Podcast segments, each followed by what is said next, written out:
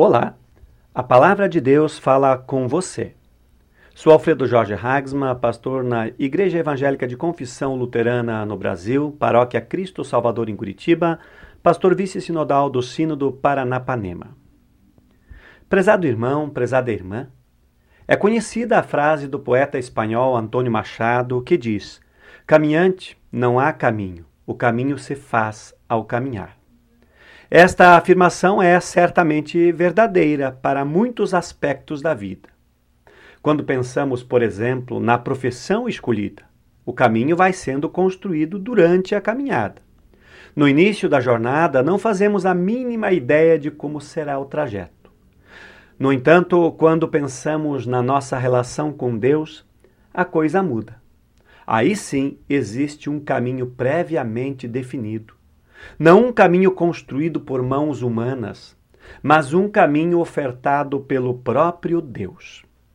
Em João 14,6, Jesus respondeu: Eu sou o caminho, a verdade e a vida. Ninguém pode chegar até o Pai a não ser por mim.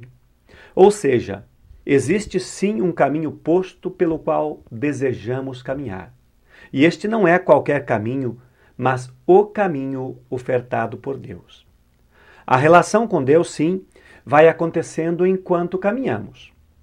Na palavra do primeiro testamento prevista para este dia, o profeta Isaías afirma: Ó Senhor, nós seguimos o caminho das tuas leis e em ti pomos a nossa esperança.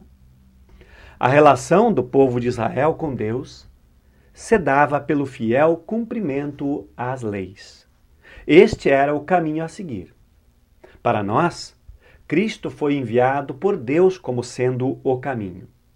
Já não nos guiamos mais pela lei, mas somos guiados por Cristo, que graciosamente se apresenta como sendo o caminho. E sendo ele o caminho, significa que não está distante, como um alvo a ser alcançado, mas presente em cada passo da caminhada. Prezado irmão, prezada irmã, também para você, Deus mostra o caminho. Siga por ele e com ele. Oremos. Deus amado, obrigado por nos enviar o caminho.